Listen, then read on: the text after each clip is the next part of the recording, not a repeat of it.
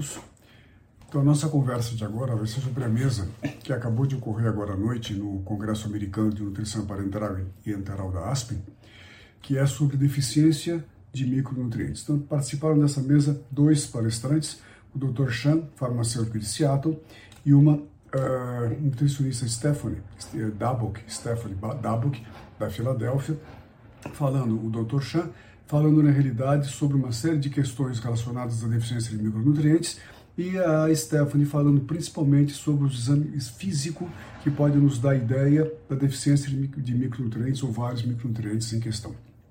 Então o Dr. Chan começa uh, definindo o que são os micronutrientes. Então são uh, nutrientes que têm uh, no organismo em quantidades mínimas, mas no entanto são extremamente importantes porque eles participam de muitas dos, dos, processos determinantes da nossa saúde e do nosso bem-estar. Portanto, a falta desses micronutrientes pode trazer problemas sérios para a nossa saúde. Lembrar que as vitaminas uh, hidrossolúveis são vitaminas que são normalmente excretadas, elas não se, não se depositam, não se acumulam no nosso organismo e, portanto, as deficiências de vitaminas hidrossolúveis acabam sendo mais precoces do que das vitaminas não hidrossolúveis, ou seja, das lipossolúveis. A única exceção das hidrossolúveis é a vitamina B12, que ela se estoca no fígado e, portanto, a sua deficiência demora mais para acontecer.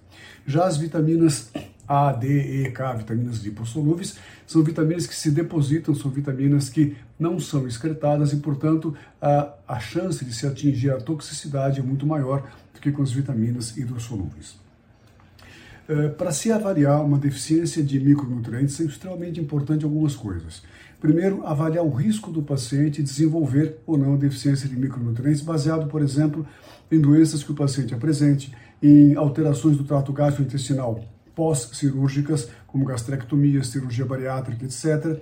E fatores pessoais, por exemplo, como hábitos alimentares, com pessoas que, por exemplo, têm uma dieta muito pobre em vegetais, em frutas, em legumes, e que acabam podendo ter deficiência de algumas vitaminas, ou então pessoas, por exemplo, veganas, que não comem nenhum produto animal, que podem acabar tendo deficiência de algum micronutriente, como, por exemplo, vitamina B12.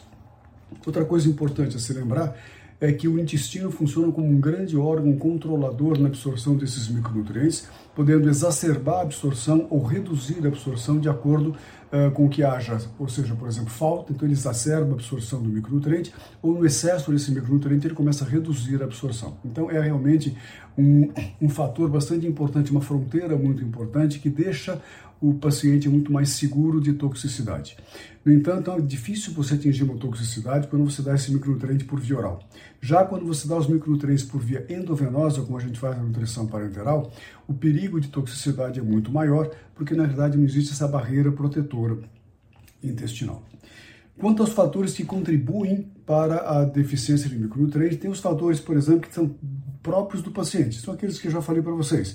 Então, assim, gestão deficiente, aumento da utilização, uma demanda maior do micronutriente, complicações pós-operatórias, a interação nutriente-medicamento nutriente-nutriente, falta de aderência ao tratamento, isso é muito, muito frequente nas cirurgias bariátricas, os pacientes pós-cirurgia que não aderem ao tratamento e ficam mantendo uma reposição de vitaminas constantemente de elementos traço.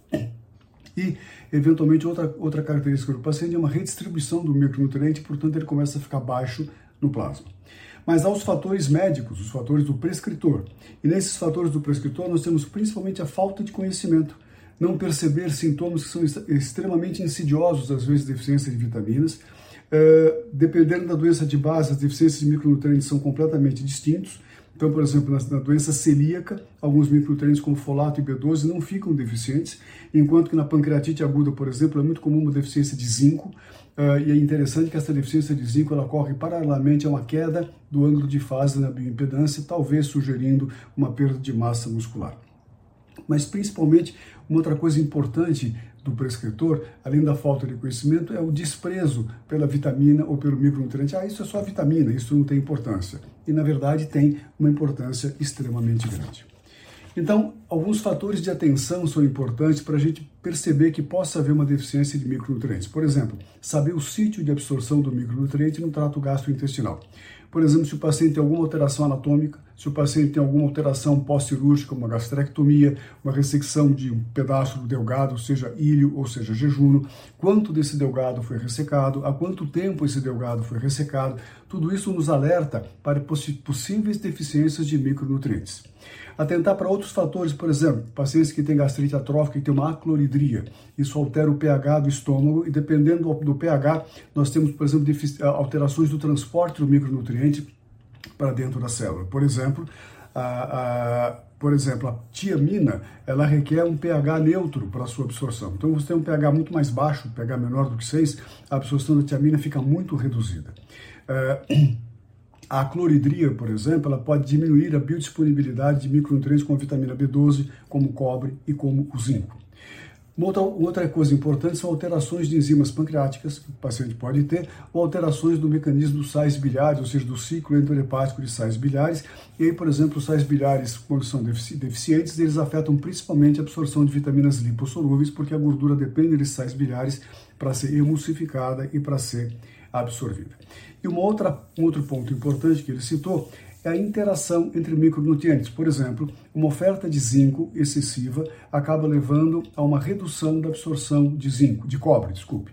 Geralmente, doses de, de zinco em torno de 30 a 50 miligramas por dia, por duas a três semanas, já leva a uma deficiência de cobre. Então, quando você está tratando um paciente com zinco, você tem que prestar atenção no cobre, porque esse paciente pode começar a ficar deficiente em cobre. Em relação ao ferro, ele deu uma certa importância, uh, mostrando que a absorção principalmente se faz no duodeno. O cólon pode absorver um pouco de ferro e o faz, mas apenas 10% do ferro é absorvido no colo. Esses 10% podem chegar a 30% em situações de extrema deficiência de ferro. Lembrar que o transporte de ferro é saturável, o que significa que se eu começo a aumentar muito a dose de ferro, vai chegar um momento que ele não vai surtir o efeito que eu desejo, porque esse transporte é saturável. Uh, lembrar que o íon M do ferro tem uma absorção melhor do que o íon não M e a biodisponibilidade do sulfato ferroso em suplementos de ferro chega mais ou menos a 60% de absorção em casos de deficiência mais grave. Uh, quando a gente administra ferro, tem uma, um, uma característica muito interessante, porque existe a liberação de um hormônio chamado epsidina, e esse hormônio, na realidade, bloqueia a absorção de ferro. É um mecanismo, de alguma forma, de regular a absorção de ferro no organismo. Então, quando você começa a aumentar progressivamente a dose de ferro, você começa a estimular a liberação da epsidina e você vai tendo cada vez menos reabsorção do ferro. Então, por exemplo, se você dá uma dose grande de ferro agora, dali 24 horas, uma outra dose, dali 24 horas, uma outra dose, a cada segunda, terceira dose, você vai aumentar a liberação da, da epsidina e vai começar a reduzir progressivamente a absorção do ferro. Outro fator interessante é que a inflamação leva à liberação da epsidina. E aí a gente fica pensando, por exemplo, na inflamação, nas doenças inflamatórias intestinais e na própria sepse, que tem uma relação muito grande com anemia ferropriva, e esse é um dos fatores, ou seja, essa liberação da epsidina pelo quadro inflamatório. Uh, a segunda palestra foi proferida pela, pela nutricionista Stephanie Dobach, da Filadélfia, e a Stephanie falou basicamente na atenção que nós temos que ter ao exame físico do paciente para tentar determinar, ou pelo menos uh, ter uma, uma, uma, uma, suspeita de deficiências de micronutrientes. Então ela citou bastante, uh, bastante sinais e sintomas de diversos, diversas diversos órgãos, por exemplo. Ela começou, por exemplo, com alteração de cabelo. Então, se os cabelos estão quebradiços, se os cabelos estão mais finos, se os cabelos têm uma coloração em faixa, tudo isso determina uma deficiência de um ou outro micronutriente. Além disso, é importante, por exemplo, como nutrólogo, você prestar atenção, por exemplo, nos olhos. Então, se o paciente tem manchas claras no olho, na esclerótica, se o paciente tem alterações de pálpebra, se o paciente tem alteração visual, que pode ser uma deficiência importante de vitamina A, Uh, prestar atenção além dos olhos, prestar atenção na pele, ou seja, se o paciente tem alterações tipo irritativas na pele, pode significar uma falta de zinco. Se o paciente tem, por exemplo, uma glossite, se o paciente tem uma queilose, aquelas feridinhas no canto da boca, ou uma língua aumentada, uma língua avermelhada, cor de magenta, tudo isso significa falta de algum tipo específico de micronutrientes. Ela falou ainda das unhas, as unhas podem ser quebradiças, as unhas podem apresentar faixas é, de coloração diferente, pode apresentar uma palidez do leito ungueal, e isso pode significar também deficiências de diferentes micronutrientes. Ela falou ainda da, da situação da pele, que pode ser ressecada, é, vermelha, com uma dermatite seborreica, que frequentemente uma falta de vitamina B6. Lembrar ainda do sistema nervoso central e musculatura, que podem ser afetados, por exemplo, na falta da, da vitamina B1, da tiamina, e a musculatura na falta de vitamina D. E, finalmente, a avaliação laboratorial pode ser dirigida também por sintomas que o paciente apresenta ou por alterações de outros exames laboratoriais. Por exemplo, o paciente que apresenta uma anemia ferropriva, você vai procurar uma deficiência de ferro. O paciente que apresenta uma anemia megaloblástica, você vai procurar uma alteração de vitamina B12. Pacientes que têm alterações visuais, por exemplo, você vai procurar alguma coisa relacionada à vitamina A e relacionada ao cobre. Para pacientes com neuropatias, você geralmente procura situações de deficiência de complexo B, de, de, de tiamina, de folato e de cobre. E alterações dermatológicas geralmente estão relacionadas a deficiências de niacina, piridoxina, vitamina A, C, zinco, ferro e vitamina B12. E alterações cardíacas muito frequentemente estão relacionadas ao selênio. Atenção para as possibilidades de se dosar elementos traço, como cobre, cromo, eh, manganês, ferro, molibdênio, zinco e selênio, que podem nos ajudar quando nós suspeitamos de deficiências específicas ou múltiplas desses elementos traço e principalmente quando a gente usa, por exemplo, nutrição artificial, seja ela enteral ou seja ela parenteral, por um longo período de tempo, por exemplo, 3 a 6 meses, é importante de vez em quando checar também toda essa dosagem de micronutrientes, ou seja, vitaminas e elementos traço. E esses foram os principais pontos e foram abordados nessa palestra, deficiência de micronutrientes. Eu espero que tenha uh, servido para vocês de alguma forma. Eu agradeço a atenção. Obrigado.